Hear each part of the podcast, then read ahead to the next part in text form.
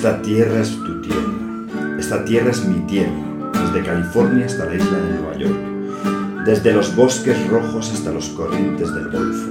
Esta tierra se hizo para ti y para mí. Según caminaba ese río de carreteras, y sobre mí el cielo infinito. Vi debajo de mí ese valle dorado. Esta tierra se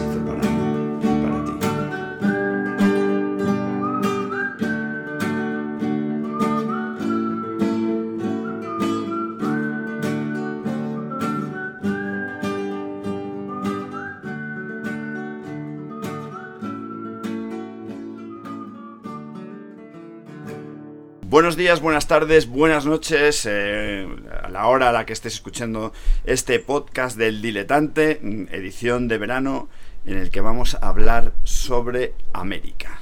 Eh, en realidad, cuando hablamos de América, estamos refiriéndonos a los Estados Unidos de América. Eh, y el tema es inabarcable, trataremos de decir cosas interesantes con gente que conoce América bien, y para eso tengo aquí a, Sergio Alcocer, que es mexicano, ahora ya naturalizado eh, eh, ciudadano americano, eh, que, ha, vivido y vive en Austin durante mucho tiempo y es publicista. Tengo aquí a Raimundo Alonso Cuevillas, alias Mundo, mallorquín, que también ha vivido en Texas bastantes años conmigo, hemos sido socios y estuvimos viviendo ahí.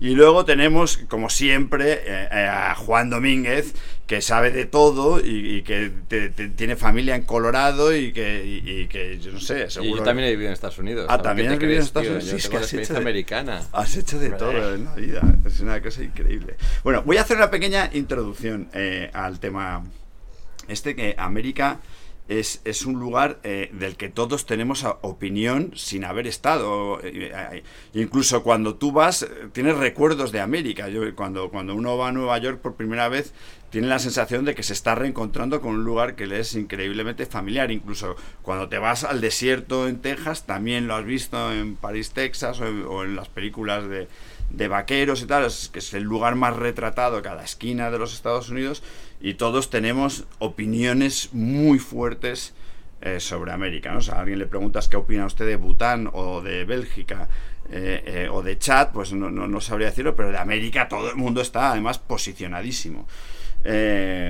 Y otra, otra reflexión que os haría es una cosa que decía, creo que no sé si era Rosa Montero, que, decía que te vas a un lugar y pasas un día y te da para escribir una novela, te pasas un mes, mm, a lo mejor ya es un relato corto y como te quedes a vivir ya no sabes por dónde empezar, porque realmente la, realidad se despliega y se hace compleja.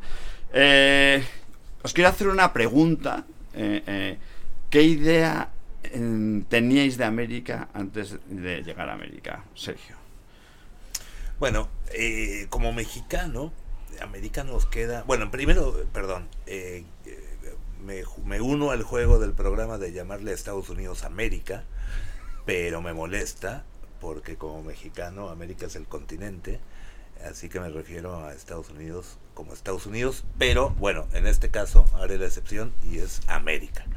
Eh, como mexicano esta relación con los Estados Unidos es súper conflictiva, o sea, tenemos una frontera de, de 2.000 kilómetros, eh, hay una frase famosísima de Porfirio Díaz, un presidente mexicano al principio del siglo XX, que decía, eh, pobre México, tan cerca de, Estados Unidos y tan lejos de Dios.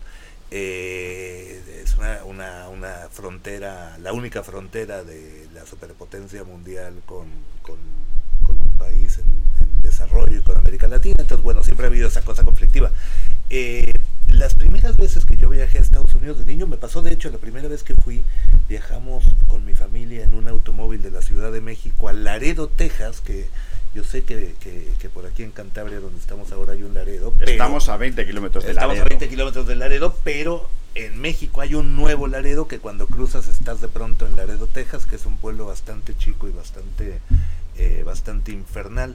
Fuimos en coche desde la Ciudad de México 16 horas, toda mi familia íbamos muy contentos y en una en una pequeña en una pequeña tienda creo que era un Woolworth un pequeño almacén eh, mi tía se resbaló con un gancho en uno de los vestidores y se fracturó el codo, lo cual de inmediato todos pensamos vamos a demandar a Woolworth porque en América se puede demandar y nos vamos a hacer todos ricos. Entonces la primera impresión que teníamos de América en ese primer viaje era esta idea de que vamos a ser millonarios porque mi tía se rompió el codo.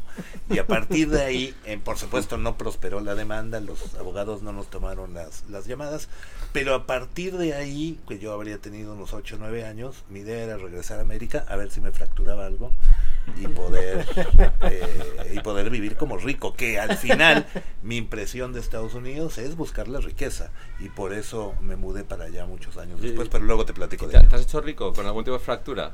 No todavía, me duele todo, pero sigo sin Y recibir. perdona que te haga esta pregunta porque siendo mexicano y con los clichés, pero ¿y fracturando cosas a alguien? ¿Sabes que, que- que hay- hay- hay- es, es cierto que hay, hay muchísimos abogados en Estados Unidos que invierten mucho en publicidad, tanto en televisión como en carteleras, etcétera, que son los que eh, en inglés les llaman los am- ambulance chasers, que son los abogados que se especializan en conseguirte dinero si te accidentas. Eh, y es toda una categoría publicitaria interesantísima. Pero bueno, en fin, mi, mi, mi relación con Estados Unidos, que después eh, tiene que ver con que emigré para allá hace casi 30 años, en realidad es, es conseguir el sueño americano. Eh, y yo no sé si lo he conseguido o no, pero, pero sí, la verdad que, la verdad que hay un cambio drástico de estilo de vida cuando vives en, en, en México y cuando llegas y conoces Estados Unidos. Pero bueno, mi primera relación con, con Estados Unidos fue la posibilidad de ser rico.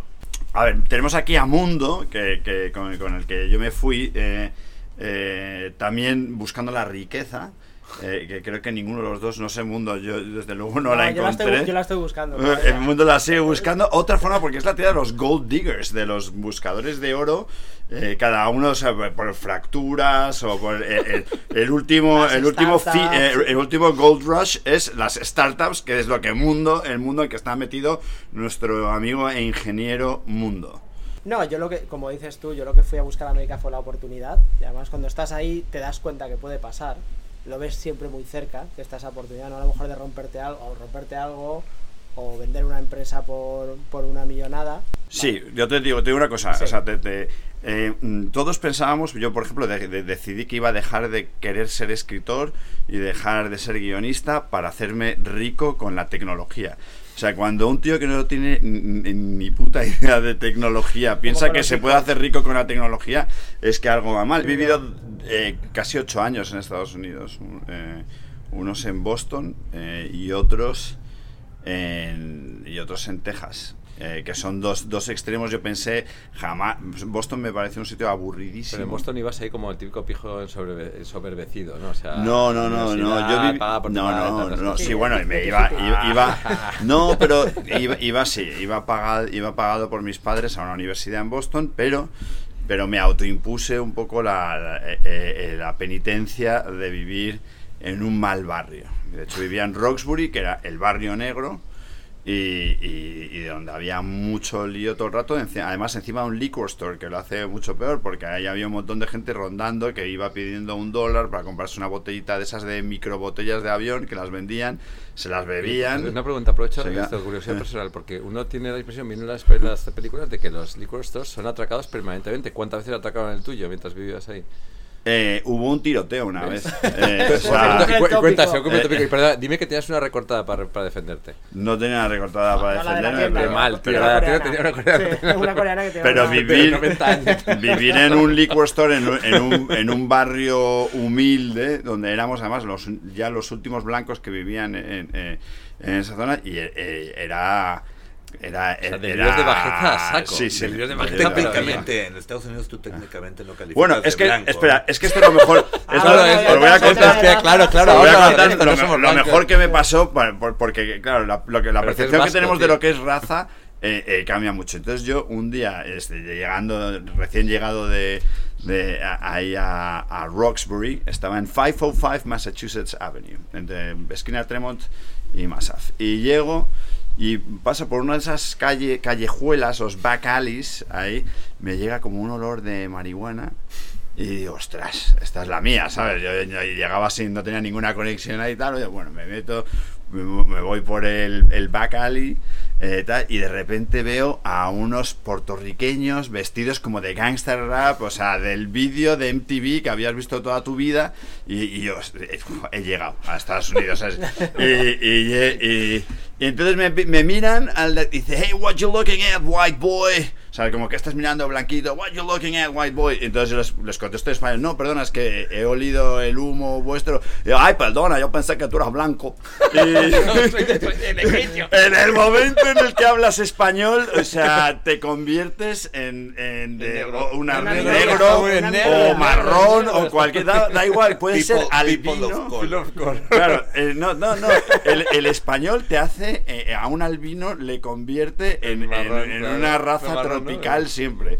Y de hecho, me acuerdo un, un- un- en Nueva York un abogado, no, un abogado, un tío que trabajaba para mi amigo Amir. eh, de- era- de- no, no, era, aparte de- aparte no, de- era judío de Nueva York y tal, que me dice, oye, tío, que explícame esto de una vez por todas. O sea, ¿cómo puede ser que en España, que estáis en Europa, habléis el mismo idioma que todo el mundo de Latinoamérica? Vamos. Y, como- como- eh, eh, nada, bueno, pues eso es, es muy divertido la situación de, de- de- de tener acento hispano como... Sergio, ¿tú te consideras blanco? Eh, no, no, no, para nada. ¿Qué te consideras? Bueno, eh, ¿Cómo firmas? Yo firmo, yo firmo censo, como, ¿cómo- cómo te como- el censo, censo, ¿eh? yo, yo firmo como eh, white hispanic. No latín. Eh, eh, el, la- el latin es un eh, el término que se usa en la forma del censo es hispanic, no latin. Ah, vale. Eh, latin se usa y latinx, etcétera, se usa más en la academia, se usa a veces como sinónimo de hispanic.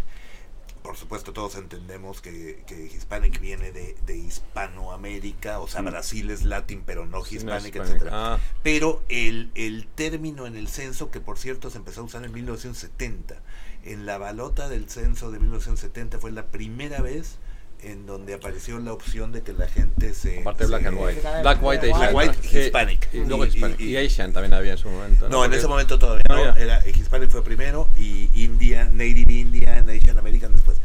Pero yo pongo raza eh, eh, white, ethnicity hispanic. ¿Y yo qué tendría que poner? Lo mismo. Lo mismo. Bueno, o sea, Bueno, nosotros sí, no, no, somos hispanos, españoles. Somos quieras. Caucasian, del Cáucaso quieras. mismo, vamos. Puedes poner lo que De la quieras. esquina abajo del Cáucaso. Eh, cuando te dicen white Caucasian, digo, no, hombre, eh, caucásico. Me pillas allá. Yo pienso en Dagestán, en Chechenia, en el Cáucaso. ¿sabes? No, hombre, caucásico no soy. Pero, soy- no soy white Caucasian, soy. eh, pero white Hispanic. Eh, Hispanic Para mí, para mí es, es. para mí es White importante. ¿Tú te has aprovechado de ello o no? Yo vivo de ello. Ah, Bueno, una cosa, estamos desviando el tema. Una cosa de, de- de- de América. Vale. eh, De América. de, eh, de- Estados Unidos de América, América para los americanos, eh, eh, es que tiene la relación con Dios. Hay una relación con Dios muy intensa. Puede ser de cualquier religión, pero tienes que tener un Dios. Lo de ser ateo es una cosa que no, no se confiesa en público. O sea, que te- un tío no podría ser jamás presidente de los Estados Unidos si dice que es ateo. pero cada vez más. Cosa que en, que en Francia mm, eh, perfectamente, en España, mm, en, No, o sea, cualquier en, España Obama- Pedro Sánchez es ateo. o sea, Obama siempre claramente. menciona a Dios. Pero Es- lo hace en porque todos los tiene discursos. Trump, Sí, Trump no. hay gente. Sí, Pero One nation under God, que- perdona. porque lo es, pero no puedes concebir que un presidente de Estados Unidos no A ver. Trump Es ateo, evidentemente es ateo. Ateo, claro, claro, te lo garantizo que Trump, que Trump se caga en Dios. Sí, sí. No se puede decir eso en el podcast. No. pero Se puede, sí, se puede, se puede, se puede. Eh, pero, pero, pero se la pasa vendiendo, vendiéndole a No, los evangelistas, cristianos. sí. O sea, los Sí, sí. evangelistas. O sea, completamente. Yo, que, que no, no voy a hacer este cuento porque es, es muy largo, pero llegué a trabajar con, con el presidente George Bush. Y lo vi Perdón, hijo padre. con el hijo, con George. W. Bush, for- formidable, es tipo, tipo interesantísimo. Pe- yo lo vi, lo vi con mis ojos, lo vi rezan- eh, orando, rezando. Eh, Antes es de un tipo muy- antes, de un- de- antes de tomar decisiones. Antes de tomar decisión. Eh, es el- el- de una rama protestante, evangélico. eh, yo lo vi parar todo y, Y let's pray. y- y- Encomendarse a su y- Dios. Y, y meditar con Dios y después regresar con una respuesta. Lo vi. O sea, genu- No, está mucho más él era- metido en- él era- en la él era- cultura. él era casi- él era genuinamente cristiano. Trump, por Dios. No, pero, pero, pero que No, es un. no, pero, perdona, yo creo que pero igual, Trump sabe tocar las teclas que, que- que quieren los, eh, oír los evangelistas y tal. Pero lo que sí que es importante es, es, es esa relación con, con, eh, con, un, con un Dios. O sea, que, que es que no, no, no se te exige. No se te exige ningún, ningún credo específico, pero sí que, eh, eh, que creas en algo. O sea, es una, es una nación de believers totalmente. O sea, necesitan creer. We want to believe. Claro, Es- una- es una cosa una- que a nosotros, como europeos, que no, no nos pasa al Pero- revés. Eso nos lo hemos sacudido de encima. ¿no? Lo dijo Cher, ¿no? No, pero que hablabas de las diferencias, que por ejemplo la relación con la iglesia, o sea, en, en España como católicos, tú consideras la iglesia como un sitio eh, muy eh, con muy poco ruido, o sea, muy silencioso, donde se va a orar, donde... En cambio en Estados Unidos, cuando vas estos... Y que es- no, la gente se cree que es de película, pero pasa en todos sitios, que es el... el Club social.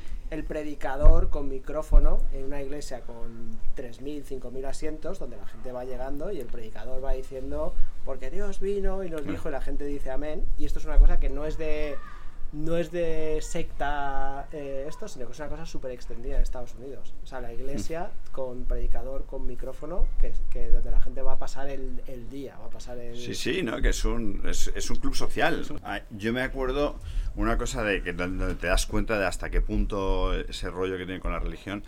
Eh, conocí a, uno que trabaja en una empresa de apps que íbamos a ver si podíamos ser proveedores de, de cosas de, bueno, de interfaces, de diseño y, y era un tío ingeniero muy, o sea, muy racional tal y nos invita a, a Cookie con el que trabajaba y a mí eh, a su casa. Un día, ¿por qué no venís un día a cenar a casa? Y estamos cenando, ya nos hemos bebido un par de botellas, tal, eh, y, y el tío de repente me mira como muy seriamente. Todo esto antes me, ha- enseñado un, un, un AK-47, o sea, me empieza a enseñar sus armas. Esto, esto pasa, ¿eh? ¿no? Que llegas, AK-47. sí, que empe- empe- empiezas, se empiezas a tomarte unas copas en casa de alguien, ya se relaciona contigo y te puedo enseñar mis armas y empieza a enseñarte una, dos y tres y cuando más copas tienes, más, más miedo te da todas las armas que has sacado y te toma, sujétala, tal. Y mientras estoy yo con, el, El con la metralleta en, en, mis, en mi regazo, el tío me, me dice, eh, ¿cuántos, ¿cuántos años dices tú que tiene la Tierra? Eh, Un creacionista. Espera, espérate. Y yo, hostia, ¿cuántos? eh, joder, yo con, la- yo con- yo con una, con una metralleta, el tío más sirviendo ya tequilas y tal, y ya la cosa se está poniendo heavy. O sea, ya hemos sacado las armas y me pregunta. pues, tío, Ya hemos- ya hemos sacado las armas. Un ingeniero, tío, un tío racional. O sea, y le digo, eh, eh, pues, pues la verdad es que no, no me, no me acuerdo, no soy geólogo, yo soy de letras, pero, pero vamos, mi- mi- 50 mi- millones. millones y, y millones. 100 B, No, ¿no? mi- o sea, 2200, o sea, tío, yo qué sé, 2000. 100.000 millones de 100.000 años. millones. no sé, sí. 2021 tiene, dice Por eso, tío. 100.000 millones de años, el tío me dice, no, te equivocas, 6.000 millones. Digo, 6.000 años. 6.000 años desde la creación de, de, Adán y de Eva. Adán, tal, o sea, que fueron 7 días antes, claro, tal, pero sí, sí, yo... No puede ser. 6.000, O sea, no me... O sea, no, o sea, no, no me, no me lo puedo creer. Dice, no, pero vamos a ver, pero yo... O sea, yo he visto co- conchas del, del- fósiles. del mar en medio de, de- de- en Córdoba, ¿sabes? Que está muy lejos del mar, o sea, eso no pasan 6.000 años. Dice, no, uy, todo, todo tiene una explicación. Entonces, Dice, pero y, o sea, entonces los dinosaurios y Hay los hombres vivieron Los juntos. locos, y dice, sí. sí, los dinosaurios y los hombres vivieron juntos, por supuesto, tal. Y, dice, y, y, y cómo llevo, y, y al final le preguntas, ¿y cómo llevaba en el arca todos esos animales, y los diplodocus y los triceratops y tal, todos ellos iban en el arca de Noé? Dice, hombre, los llevaba en huevos, no era idiota, ¿no? Yo insisto, o sea, yo la gente más chala que conozco son gente que vive en California, que por otro lado pueden tener unas vidas absolutamente exitosas y creen en las cosas más increíbles, toman las sustancias tóxicas más alucinógenas sobre todo, y tienen creencias religiosas que no son religiosas, son filosóficas, es una forma de vida exploratoria completamente. O sea, no hay, no es como yo he heredado la religión católica y el Real Madrid de mi padre, y gracias a eso soy muy feliz. Estos no creen así, no están pensando en los Patriots y lo- la escuela, la iglesia metodista, no. Y yo creo que eso hay muchísimo y es parte del mismo movimiento. O sea, esa capacidad de aceptación y de prueba de lo nuevo también se refleja en la vida personal. Eso en Europa no se sabe, o sea, pero en los hippies en su momento es proletario de la mente, no es más. Entonces, te gustará más o menos. Pero tiene una onda expansiva tremenda. Yo creo que eso sigue, sigue ocurriendo en Estados Unidos y está muy aceptado. Muy. No, bueno, en España, por ejemplo, tú en España puedes ser católico o ateo. Pero cualquier otra opción, si tú ahora mismo me vienes y me dices que te has hecho davidiano del séptimo sello, yo pienso que te, ha- eh, te has- eres un colgado. Yo como satánico al carreño de- o, estoy sea, o que eres o satánico o, o que, o que no, que lo has visto con Buda y te vas a hacer budista, no serías aceptado. O sea, porque, porque se acepta eh, el catolicismo y la negación del catolicismo de- dentro de su manera que soy ateo y no creo en Dios. Y, y no se puede ser eh, eh, ninguna ninguna otra de esas dos opciones porque todo lo demás es ser colgado. Y en, y en- y en Estados Unidos sí que te acepta. Ah, este es el tío que se viste siempre de rosa. O este es el tío que se ha hasta que inventado se una. cambia, hasta que se cambia y no pasa nada, que eso que Eh, me flipa. eh. Por cierto, esto, perdona que la diversión luego lo cortas, pero hay una anécdota buenísima de Juan Belmonte, que era un torero, que era un tío que decía cosas estupendas, y un día le dijeron, ¿y usted, señor Belmonte, si no fuera ateo, qué sería? Y el tío dijo, yo católico, que paso es la única religión verdadera. Soy muy español, ¿no? No, porque es verdad, vosotros, o sea, si alguna vez alguien nos dice que, oye, me, me he hecho luterano. O sea, se, te- se le ha ido la olla, se ha hecho luterano en Estados Unidos, no pasa nada, tío, no soy metodista, pero tal, mañana se hace luterano y tal, y no pasa nada. Aquí es o ateo o católico, solo tienes esas dos opciones. Sí, tienes la tolerancia, la tolerancia de ideas, que por otro lado es un país muy poco tolerante. Hay grandes contradicciones en Estados Unidos, o sea, eh, como, como no soy yo el que lo dice, pero pero es un ejemplo muy claro. El país que más pornografía produce del mundo es al mismo tiempo uno de los países más eh, Puritanos, más puritanos eh, eh, con ese tipo de cosas, lo cual es una, una gran contradicción. Pero es también señal de tolerancia, ¿no? Hmm. eh, de, de, de- de apertura y de, y de tolerancia que de nuevo permite y fomenta la, la experimentación tanto personal como industrial. Lo del libertarismo, que es muy curioso, la, o sea, la parte personal que hay en Estados Unidos, del yo puedo, yo estoy, o sea, yo tengo que, para lo bueno y para lo malo, yo soy una persona, y si triunfo, si fracaso, si estoy con mi familia, es todo individual. Em, y en cambio, por ejemplo, en estados como, como, como, es- como España o como otro- otros estados, a lo mejor de un estado más socialista, mucho más estado de bienestar, siempre tienes una dependencia mucho más grande de lo que es el Estado. ¿vale? Si me salen las cosas mal, o me tiene que ayudar el Estado, o el papá Estado para esto y para otro. Y en, y en cambio en Estados Unidos la gente no espera nada de nadie. O sea, es, es, es el yo puedo contra todo y el yo puedo hacer todo contra, contra cualquiera. En lo bueno y en lo malo. Si luego, si luego fracaso, económicamente o culo. personalmente o lo que sea, tampoco pido ayuda eh, de esa situación. Eh, Pero Estados Unidos es un poco inmisericordia también. En ciertos fracasos te los admite, pero otros no. O sea, sí, de- eh, la, la ley esa de los three strikes de California, de bueno, voy a dejar de fumar porros, tal, le pillan, le pillan- ahora ya es legal, ¿no? Pero te pillan la tercera vez y Sí, te vas a la cárcel toda la vida. ¿Sabes? Ese fracaso no te lo, Luego- luego también no te lo perdonan. Eh, pero sí, sí, eh, sí, eh, o sea, estoy de acuerdo que es, es casi Misericordia. Es, es casi barbarie. Pero si una persona comete tres crímenes, pues va a cometer 22.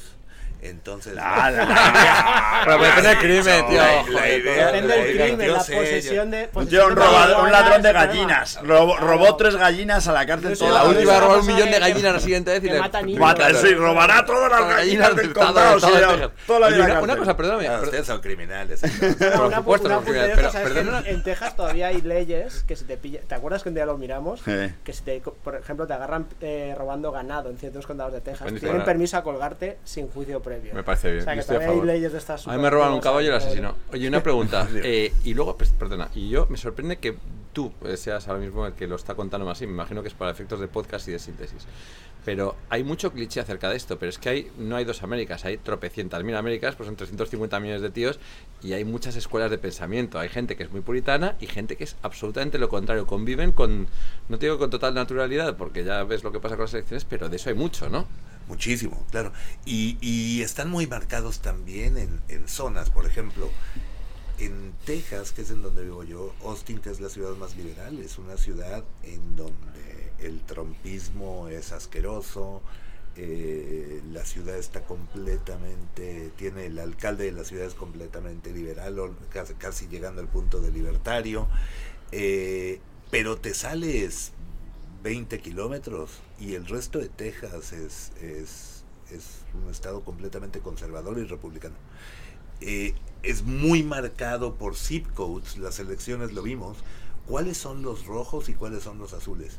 Y está marcadísimo. Y ser azul en el rojo es un infierno. Por cierto, explica que aquí que Bueno, en España eh, rojo es, es de izquierda y en Estados Unidos rojo Bueno, es lo eh, contrario. sí, ¿no? sí, Es- allá, allá el rojo es republicano conservador, eh, que es el partido que, que identifica con todas las causas más conservadoras, últimamente Trump, etcétera, y el azul es el, el, el liberal. Pero es curioso que, eh, demócrata. curioso que no era necesariamente así, porque los republicanos durante un montón de tiempo han sido los más rozando el libertarianismo y los que más decían a a los cojones. ¿no? Bueno, Entonces, claro, o sea, ha cambiado radicalmente. Claro, pero el, repu- el republicano tiene, tiene una, una- El republicano ya no, no te hablo ahorita de la política actual, que ha estado, en los últimos 5 o 7 años, ha estado completamente retorcida con todo el fenómeno del trompismo, ¿no? Sí, el pero pero el, republi- Sí, el republicano tiene una visión de no intervención de gobierno. Eh, de, de- el gobierno tiene que simplemente establecer unas normas y dejar que el individuo sea el que genere riqueza.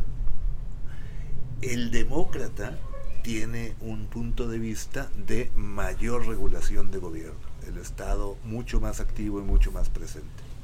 Socialmente, el republicano pide un poco más de valores tradicionales, porque tienen que ver un poco con esos valores tradicionales, fomentan la mayor unidad familiar, que fomenta la empresa, etcétera. El, el demócrata, que tiene mucho más mano de intervención de, de gobierno, es más liberal en su punto de vista social.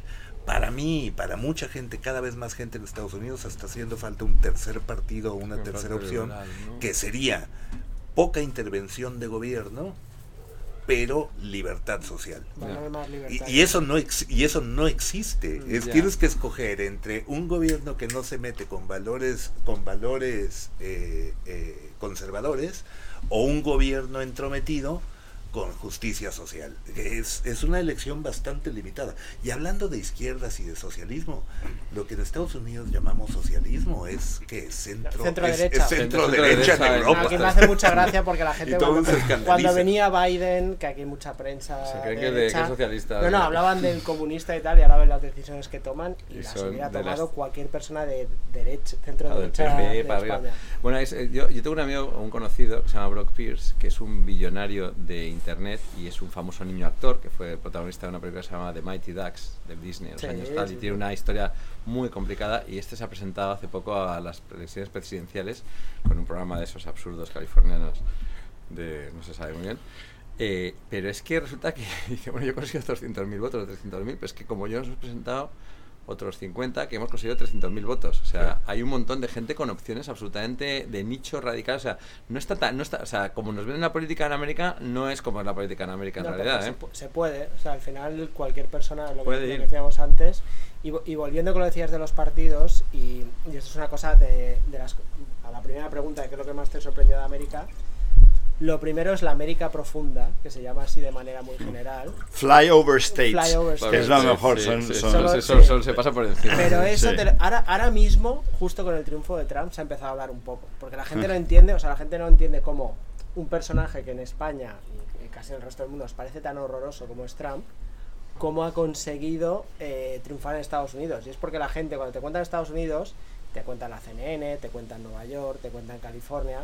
Nadie te, te habla de lo que hablamos antes de Nebraska, nadie te habla de, de Ohio. Ohio aún todavía un poquito Michigan y más. Ohio ahí y, bueno, Nadie te habla de. Oklahoma, de estos, de estos estados que al final tienen un peso súper importante, no tan importante como Nueva York o California, pero viven muchísimos millones de americanos ahí, que no tienen ninguna voz fuera y que nadie sabe lo que piensan y que la gente solo entiende luego el resultado de ese pensamiento que es que salga una persona como Trump.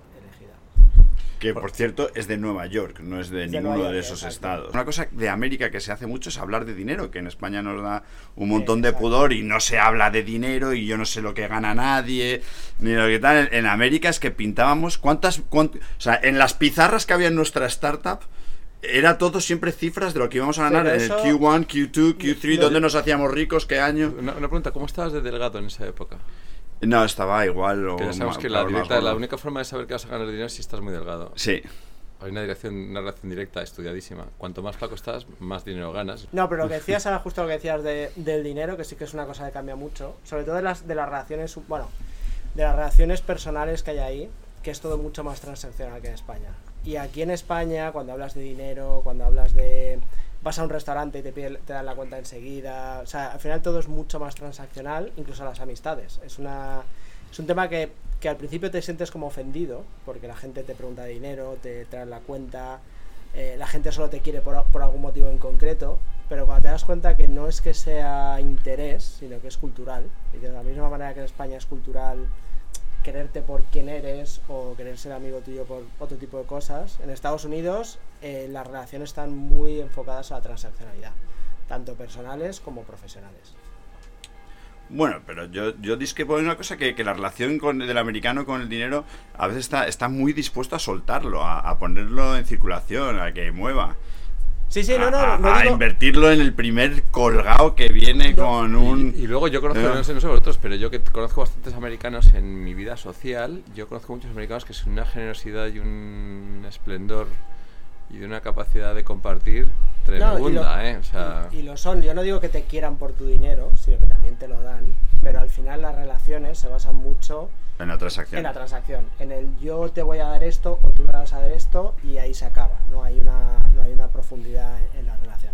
Si es que estás de acuerdo con lo que Sí, decimos, ¿no? bueno, ma- eh, sí, estoy de acuerdo. Creo que tiene que ver. eh, a ver, me parece que mucha de la gente que viene a Estados Unidos, y, y es un país de inmigrantes, o sea, probablemente algunos llegaron hace varias generaciones, pero se llegó de verdad buscando eso que te decía antes del sueño americano.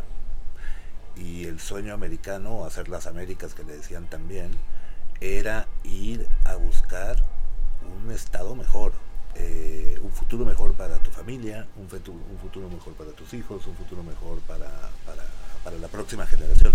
Y esa es, la, esa es verdaderamente la esencia de Estados Unidos y es verdaderamente las historias de, de Ellis Island. ¿no?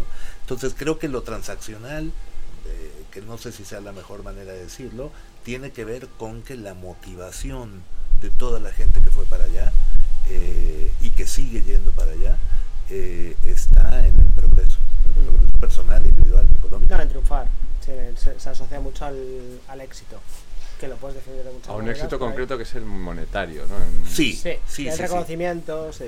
No es el lugar al que se va para medida. buscar, para buscar el, el- el- el- la, la iluminación eh, Bueno, yo creo que hay, yo creo que hay, o sea, vamos a yo creo que eso es un poco quizás, si me perdonáis, un poco quizás la idea general, pero yo creo que vosotros conocéis bien y si escarbas, en Estados Unidos están ahora mismo pues, entre los mejores deportistas, los mejores científicos, los mejores pensadores, los pintores van ahí y no solamente yo creo que se está buscando, un- o sea, el, el triunfo económico es uno claramente, pero yo también creo que Estados Unidos, quiero romper una lanza a su favor, es un sitio que está generando capas de interés en muchísimas cosas, o sea, La espiritualidad ocurre ahora mismo en Estados Unidos, eh, la filosofía ocurre en Estados Unidos, todas esas cosas no necesariamente, o sea, se ha convertido en una especie de polo de atracción para un montón de talento, ¿no? No, lo, que- porque lo que lo, creo que no sé quién lo decía, que la filantropía en Estados Unidos es súper potente. O sea, aquí en España toda la filantropía viene de la parte del Estado, muy, muy, muy poca viene de la parte privada. En Estados Unidos no hay filantropía pública. El, bueno, tú lo sabes mejor que yo, Sergio, que ahí, el 95%, el 99% de la filantropía viene de gente que tiene dinero y que como tiene dinero lo quiere invertir en otras personas, en cosas que a lo mejor no dan tanto dinero, como es el arte, el deporte. Por eso hay, hay- Todo, todo tiene una placa. Por ejemplo, en Nueva York vas, vas caminando, todos los bancos tienen este banco del parque, lo donó no sé sé quién. sí. Las flores del, de- del. Met los dona tal. Este, este tramo de carretera lo financia la hay- familia de mis adoquines. Alrededor de Ballet Austin, como se les acabaron las placas dentro de Ballet Austin, los adoquines de alrededor de la calle son de cada. Puedes comprar un trocito de adoquín de cada. Sí, y es la manera en que se levanta dinero. Sí. Pero lo del sueño, lo del sueño americano, que insisto como tema me parece muy interesante, aplica no solamente a la parte empresarial. Si quieres ser el mejor pintor del mundo, quieres Sí, estar sí, en Nueva York. Eh, si quieres tener la app eh, más popular del mundo, tienes que estar en Silicon Valley. Si quieres ser el mejor deportista del mundo, eh, a ver, Estados Unidos es tope en, en varias cosas, no de americanos necesariamente, pero hay un apoyo a la creatividad, a las indu- industrias creativas, a la tecnología, y ese apoyo es efectivamente privado, Mm. Y no, luego- es, no estatal. Y, y una cosa que tiene para mí Estados Unidos, que yo creo que lo ve más el emigrante, yo no lo veo, lo veo desde fuera, pero oigo hablar de ello, es que el sistema, a la gente que admite, inmediatamente le hace ser parte del sistema. O sea, yo por ejemplo estoy pensando en tus amigos, los Miró, Sí. eh, tal, yo estoy pensando en ti quizás y estoy viendo gente que, que el sistema lo ha comprendido rápidamente, es un sistema de fácil acceso. O sea, Sí. el hecho que las barreras sean claras, como dice el transaccionales, no sé si transaccionales, pero desde luego muy medibles, sí que lo hace un sistema en el que el que encuentra cómo funciona rápidamente entiende las reglas. No, no, o sea, no hay esa cosa aquí eh, que es como florentina, ¿no? De cómo me hago amigo de no sé quién para hacer no sé cuántos, tal y cual. Ahí es mucho más directo. ¿no? Es un poco más justo desde ese punto de vista. Hay, hay, hay una, hay una, hay una realidad que, que, que a veces cuesta trabajo aceptar, de nuevo, como, como mexicano. Eh, en México tú te puedes pasar la vida entera trabajando y, y- y- y no hay una verdadera movilidad, ¿no? O sea, es, es- te puedes pasar la vida entera trabajando en un trabajo eh, No, en no donde- puedo moverte entre los estratos en, sociales. en donde, en donde no pasa nada. La realidad es que en Estados Unidos, si trabajas mucho, y tienes un poco de suerte, pero si trabajas, hay movilidad. Y la movilidad es real, eh, y la ves. Y le pasa a mucha gente que llega, incluso en, estratos, en estratos económicos bajos. Hay, hay como una recompensa más, más clara o más alcanzable, quizá porque las reglas del juego son un poco más justas, quizá porque el sistema de, nepotismo es mucho menor, de relaciones de con quién fuiste alcohol es mucho menor, etcétera. Pero sí, la recompensa es, es un poquito más justa. Y la gente Yo- se, lo, yo- se lo cree. No, yo me, yo me acuerdo, por ejemplo, cuando yo conocí a Sergio, que le conocí en un food truck, y yo venía con una mano delante y otra detrás, no conocía a nadie en Austin, quería establecer ahí la empresa, y, y entonces, y entonces le conocí, le enseñé una app que hice de música combinatoria con Jorge Drexler y tal, y, y- y- lo vio Sergio ahí, que no me conocía de nada, repito, en, un parking, en un food truck, y me dijo, mañana te vienes a mi oficina, tal, y, y al día siguiente teníamos una oficina, que nos da una oficina y nos paga un retainers fee de, por estar ahí. Y yo pensé, esto es el equivalente, o sea, Sergio, un empresario de éxito en el mundo de la publicidad, y yo pensaba, esto es como, como si a mi padre se le presenta en la barra del José Luis mientras está tomando un pincho de tortilla un lituano. Porque yo pensaba que un español, el equivalente es un, es un tío que tiene un acento latino, pero que es blanco, o sea, es como un lituano. Aquí sería lituano, o sea, que no es exactamente de la Unión Europea, pero bueno, pues ahora ya sí. pero que son de fu- que- pero que eh, son como eslavos, tal, en fin. Y, y llega, y llega un lituano y le dice a, a un señor en la calle Serrano que se está tomando un pincho de tortilla, oye, que, que he venido aquí a buscarme la vida y, a- y- y que te dé una oficina al día siguiente y que te dé. Es imposible, no ocurriría jamás, nunca, nunca. Pensamos que los americanos son bobos. No, está- No, pero los en americanos. Europa igual. Bueno, Es que en- en la película Dos tontos muy tontos, ¿os acordáis? Hay una cosa que son believers. Yo te digo que son believers. Y por eso han hecho, han ido a la luna con menos tecnología que la que hay en un móvil. Hay que ser un gran believer para eso. Y por eso además hay gente que piensa que es mentira, que todo se hizo en Hollywood porque son believers eh, increíbles. Bueno, total, el caso es que en la película Dos tontos muy tontos, Dumb and Dumber. una de mis favoritas. Dumb and Dumber. Eh, di- de- eh, le- le- la tía le dice al, al tío, dice, es, es que mira, no, o sea, bueno, dice, ¿tú crees que podemos salir alguna vez, que te podré dar un beso? Y dice, mira, es que, vamos, un- una posibilidad entre un millón como mucho. Y dice, entonces hay una posibilidad. Eso es como que te inviten a la fiesta rey de Marruecos. No, claro, bueno. Entonces, pero claro, es que hay una posibilidad y él se agarra a eso. O sea, si hay una posibilidad entre un millón, para el, el europeo, creo, y el latino también, que sabe que le están diciendo que no hay ninguna posibilidad. Pero el americano sabe Que si lo intenta un millón de veces, lo va a conseguir una. tal. Y, y- y en eso que nosotros identificamos como, como ingenuidad o estupidez y tal, está una, una genialidad. Pero no que todos es que consiguen son así. hacer. Es que, pero de nuevo, es que no todos son así. No. O sea, hay americanos Sí, hay miles de clichés, pero nosotros creemos que sí. Sí creemos que y son aparte todos no hay así. ninguna razón, nos va peor. Nos pegan mil vueltas O sea, en todo. todo, es el medallero de las pero somos más listos. Porque hay como esta idea de, Orgullo de raza. de- tenemos más, más eh, o sea, la- lo- toda esta cosa. Cuando pega la crisis económica en Estados Unidos, ah, eso no importa. Si, Nosotros vivimos en crisis toda la vida. ¿Qué importa? Bueno, pues vamos a llamar, vamos a llamar a Manuel Vilas, chicos, que es eh, el escritor de América en el Círculo de Tiza, que es un libro que os recomiendo, bastante increíble, eh, si alguien quiere entender lo que son los flyover states, estos mm, Kansas y Nebraska y Missouri y sitios ¿Por qué salió eh, extraños, eh, eh, y por qué salió Trump y tal, bueno, él, él tiene una reflexión, sobre, tiene una mirada muy interesante sobre toda esa América que ha conocido muy bien porque, porque él vivía ahí en el Midwest profundo haciendo un programa de escritura creativa y nada, y, le- le llamamos. Eh, hola Manuel. Hola, ¿qué tal, Jacobo? ¿Cómo estás? Muy bien, eh, muy, muy contento de estar hablando contigo. eh, la verdad es que tu primer libro que yo me leí tuyo fue el- eh, precisamente el de América, en Círculo de Tiza, que, que se publicaba justo antes que uno que publiqué yo en Círculo de Tiza también. Y me lo regaló Eva eh, y, y me lo leí del tirón porque yo acababa de volver de vivir de Texas. Así que lo devoré.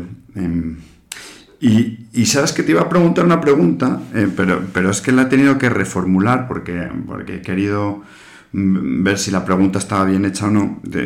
O sea, yo creo que yo tenía la noción de que en España éramos los que más odiábamos a Estados Unidos eh, de toda Europa y tradicionalmente yo creo que ha sido un poco así.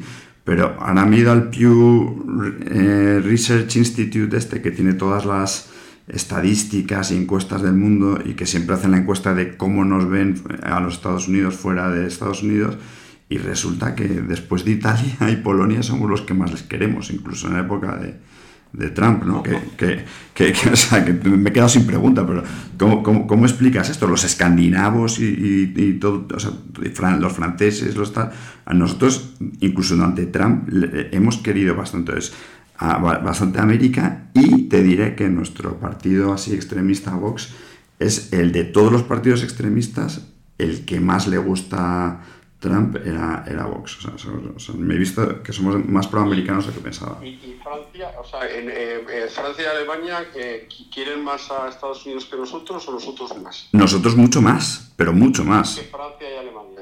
Sí, que, me- que me ha en extrañado. la época de Trump. Incluso en la época de Trump. En la época de Trump, sí, en la, en la época de Trump, el favorable, favorable view of US, entonces en Alemania es 26, o sea, muy bajo. El más bajo es Bélgica. Y Francia 31. Y nosotros estamos en 40. O sea, por encima de Canadá, de Dinamarca, de Australia, de Suecia, de Francia y de los Países Bajos. Es, es un dato interesante. No, yo creo que eso puede reflejar que eh, aquella cosa que se tuvo a los Estados Unidos en la España de la transición, probablemente la, eh, la herencia de, de ese, del franquismo, ese franquismo que teníamos la sensación de que había vendido su reconocimiento internacional eh, gracias al apoyo de los Estados Unidos, ¿no? Esa operación parece que ya se ha olvidado, ¿no? Y entonces probablemente se haya vuelto a querer a los Estados Unidos a partir de los mediados de los 80, 90, ¿no? Eh, me refiero que, que la, la mirada eh, negativa a los Estados Unidos estaba también mezclada con el franquismo, con esa operación que hizo el franquismo de vender España a los Estados Unidos, ¿no? Ya. Eh, el otro día leía a Emilio Lamo Espinosa, que eh, Emilio Lamo de Espinosa decía, el sociólogo, eh, que, que con Barack Obama, eh, no sé si la palabra es la mejor, que se blanqueó a Estados Unidos, ¿no? O sea, que decirte que, que nos... Está bien, eso es muy divertido. Eso es muy divertido. De todas formas, eh, también pasa, yo creo que también el español, claro, empieza a viajar en los 80, 90, y yo creo que tiene que ver también con que los españoles de clase media viajan a los Estados Unidos y descubren que, es un país interesante, ¿no? Eh, y que es un país que no, que ese tópico que a lo mejor creó mm, el comunismo, la izquierda comunista española, pues eh, no, eh, no casaba con la realidad, ¿no? También la claro, también la fuerza de la colonización cultural de los Estados Unidos es imparable, ¿no? Quizá haya varios... eh, hombre, el odio a los Estados Unidos ha venido siempre desde la izquierda eh, y desde, eh, el espíritu antiimperialista, ¿no? que generalmente estaba, estaba en el ADN de la izquierda, más a la izquierda del social, de la socialdemocracia. La socialdemocracia se ha llevado extraordinariamente bien con, con los Estados Unidos. ¿no? Eh, de todas formas, hay una cosa que es evidente que pasa en Europa, que, que todo, cualquier país europeo está obligado a llevarse bien con Estados Unidos. Eh, porque, porque son los más ricos, claro. Esa obligación eh, la puedes tomar como la tomes. Sí, claro, eh, imagino a los franceses no les hará ninguna gracia. Bueno, los alemanes tienen un poder económico que pueden mirar por encima del hombro, también los estados pueden, pueden jactarse de tener también una economía brillante, pero a los españoles nos toca, no tenemos una economía como la alemana, ¿no? En fin, ahí el mundo internacional tiene... Claro, por otro lado, yo creo que, que, la parte nacionalista de sacar pecho, de decir, bueno, somos españoles, somos franceses o somos alemanes, pues también está en decadencia, ¿no? Y Europa en ese sentido ya tiene unas nacionalidades bastante melancólicas, ¿no? Sí. Incluso esa melancolía ya también la tienen los Estados Unidos, porque esta marcha de Afganistán eh, tiene un, un, pozo melancólico, ¿no? De, de esa idea de, vigilar la libertad en el mundo a la que se le había encomendado a Estados Unidos esa vigilancia, pues han dicho que no le salía cuenta que era muy cara y. Oye, una cosa, ¿tú, tú vives en uno de lo, esa cosa que llaman flyover states, esos estados que solo se ven desde el aire cuando, cuando uno los sobrevuela para ir a otra parte. Eh, eh, que, que, me, o sea, se, que se, se, puede vivir ahí, o sea, que decirte, eh, o es un encierro de escritor eh, lo que tienes cuando, cuando vas ahí. No, el Midwest a mí me parece que es donde yo he vivido y donde pienso volver en cuanto pueda. Eh, para mí es atractivo. Eh, sí que es verdad lo que tú dices, que da la sensación de que es eh, que los ves desde, desde el avión y que y yendo de, de, de, la costa este a la costa oeste, ¿no? que son las costas, que, que, es, que es la civilización, ¿no? las dos costas, ¿no? y que como si lo del medio, bueno, que equivaldría a la, a la España profunda, pues era la América profunda, salvo que ahí la América profunda es rica. Esa es la diferencia cuando a veces dicen, no, es la, la América profunda, pero la América profunda es rica, si la gente tiene, gana dinero y los estados son ricos y tienen poder económico. A mí hay una cosa que me fascina, que es la inmensidad del territorio, y eso en el Midwest es sobrecogedor. ¿no? La presencia de la naturaleza, que tiene un atavismo todavía, si hay una violencia de la naturaleza allí, eh, el clima extremo también, eh, el, la proximidad del, del, del, Mississippi, nosotros estamos a, a, una hora, vivimos a una hora del Mississippi.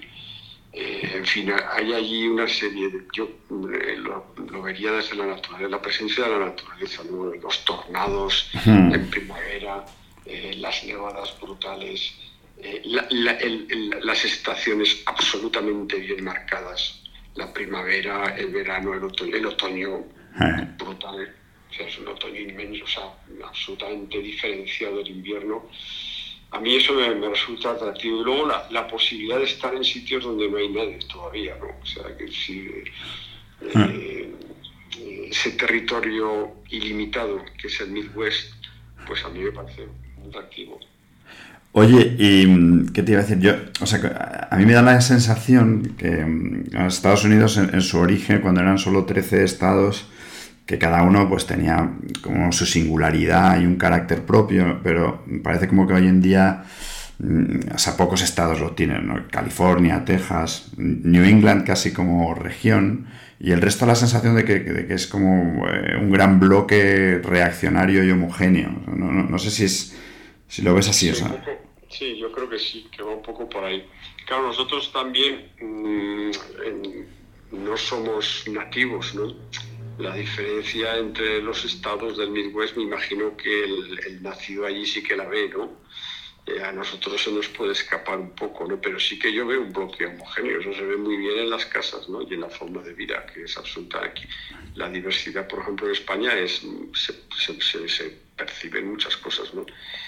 Pero allí hay una homogeneidad muy llamativa, sí. sí, sí. Y por ejemplo, las casas son todas iguales en todas partes.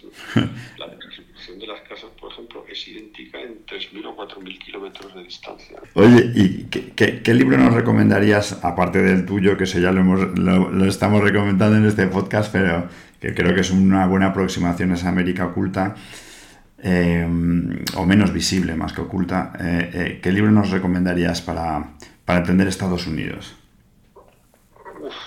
madre mía.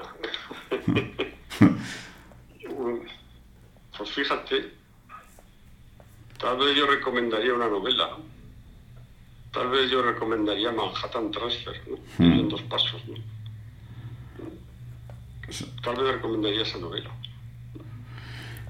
Pues me la leí hace un año. Eh, la verdad es que me impresionó eh, cómo estaba contado. Probablemente recomendaría una novela, porque ensayos hay, por, creo que domino menos el terreno de los ensayos.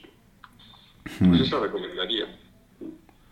El otro día escuché una frase que no me acuerdo ya quién era, pero decía que, viajas a un sitio, estás un día y te da para escribir una novela. Si te quedas un mes, a lo mejor puedes escribir un ensayito o un, o, un cuento, y si te quedas cinco años ya, no sabes qué contar. ¿no? O sea, que dice que la lupa ya, se hace todo tan eh, eh, complejo. Eh, no sé si te pasa a ti que, después de conocerlo el Midwest te cuesta, o, te cuesta definir América más o menos, así, si se te ha hecho, se te ha gigantado al, al verlo.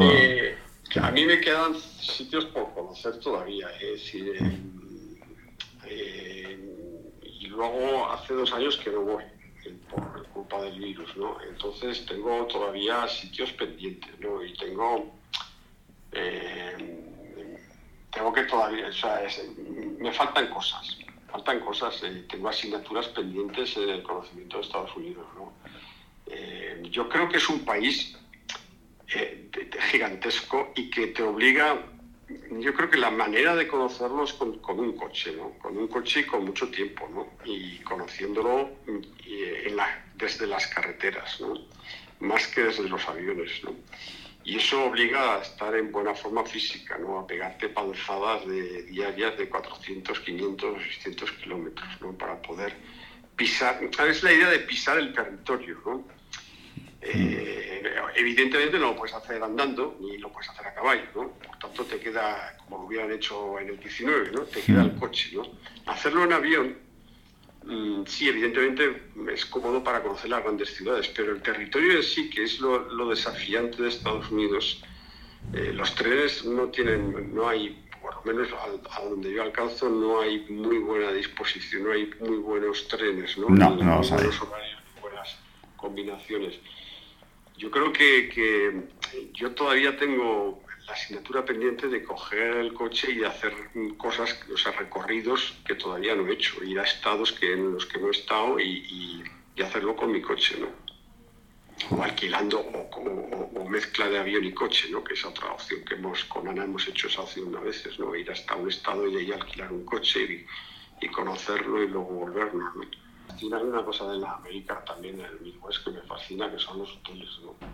En general los hoteles americanos, ¿no? Sobre todo hay una cosa que me vuelve loco que son la, la, la, amplitud de las habitaciones, ¿no?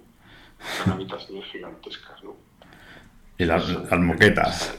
Esa idea del espacio, de la generosidad del espacio, eso a mí me parece un triunfo de la vida, ¿no? a mí me fascinan muchas cosas de ese país. No, sin, duda. A mí. Evidentemente no, es el país perfecto. O sea, hay, hay cosas muy desagradables, como la policía de inmigración, y otras, y otras y muchas cosas indeseables de, la política que ocurren en el ámbito político. Hay muchas cosas absolutamente indeseables. Pero en general hay una cosa que es la, hay una voluntad de, hacer, una voluntad de, estar en el mundo, una voluntad activa de estar en el mundo que, siempre, que acabas, que enseguida la percibes. ¿no? Una energía eh, moral, una energía también eh, de hacer cosas, ¿no? que es que les ha llevado a estar eh, donde están. ¿no? yo admiro mucho la, la, capacidad de trabajo que tiene la gente ¿no? y la, la capacidad de esfuerzo y sacrificio. ¿no? Entonces eso, eh, y, a veces no nos damos cuenta eh, de que si han llegado a donde han llegado, eh, no es porque hayan, porque sean los conspiradores y sean maquiavélicos y sean traidores y tramposos, o han llegado a donde han llegado porque, porque se han esforzado mucho. y luego, en, última instancia, acaban, acaban siempre poniéndose de acuerdo. ¿no? Eh, se acaban poniendo de acuerdo para lo fundamental. También hay una cosa que tiene que ver, mm, ellos no han criminalizado, a utilizar un poco lo que dice Antonio Escotado, ellos no han criminalizado el comercio, ¿no? Eh, eh, claro, si la idea de comercio, tal como la ve este Escotado, que me parece muy, muy sugestiva, que es como una especie de... El comercio es el lugar donde... Mm, es el lugar primero antes de la cultura. Primero tiene que haber comercio para que haya cultura. Hmm. Porque claro, ellos nunca criminalizaron el comercio, sino que lo han potenciado siempre y, han pensado que el comercio era lo fundamental de la actividad humana. Eh, eso les ha ayudado también, claro, el, el, saber que desde el primer momento iban a comerciar con todo, ¿no? Comerciar en el sentido más noble de la palabra. Eso está muy bien visto. El capitalismo, en, última instancia, es el, grado, el grado radical del comercio, ¿no? Ah. Eh, entonces, ellos han sido, vamos, ¿no? Esa que decía Kennedy cuando llegó a Berlín a, que se iba a encontrar con Brezhnev con el tema del muro, lo primero que dijo fue una cosa elemental, elemental y que ya presagiaba en el año 62, me parece que estuvo, en el año 62 que estuvo Kennedy en Berlín, ya presagiaba que aquello era una ruina, el comunismo. Dice, así aquí tiene que construir un muro para impedir que se vengan, es evidente que lo están haciendo mal, ¿no? Eso está clarísimo, ¿no? esa, esa obviedad de Kennedy, que la dijo allí en Berlín. Claro, eh, eh, y ahora tenemos otra obviedad, que es que todo el mundo quiere ir a Estados Unidos, ¿no? Hmm. Eh, por tanto, decir, toda América Latina quiere ir a Estados Unidos es evidente que, que ahí, ha habido un éxito histórico, económico, cultural, que nos, que nos remueve las tripas muchas veces, que nos hace pensar que, que los triunfos de la humanidad deberían ser de otra naturaleza, pues sin duda. Ese triunfo que hay ahí en Estados Unidos no es eh, el gran triunfo de la utopía, de las grandes utopías que se construyeron en el siglo XIX, pues sin duda también pero, pero es lo que hay. Oye, Manuel, pues eh, no te voy a entretener mucho más. Eh, que muchas gracias. Nada, gracias a ti. y nada, me alegro mucho de charlar contigo y, y nada, y seguimos con todo. Adelante. Venga. Vale, un abrazo, Jacobo. Hasta luego, Manuel. Chao, chao. Chao. Eh, Sergio, muchas gracias por haber estado aquí. Mundo, eh, gracias por haber venido desde Mallorca al mal tiempo y el invierno perpetuo de, Cantabria. Y Juan Domínguez, gracias una vez más por haber estado aquí. La próxima vez tendremos más vino para ti. Esperemos.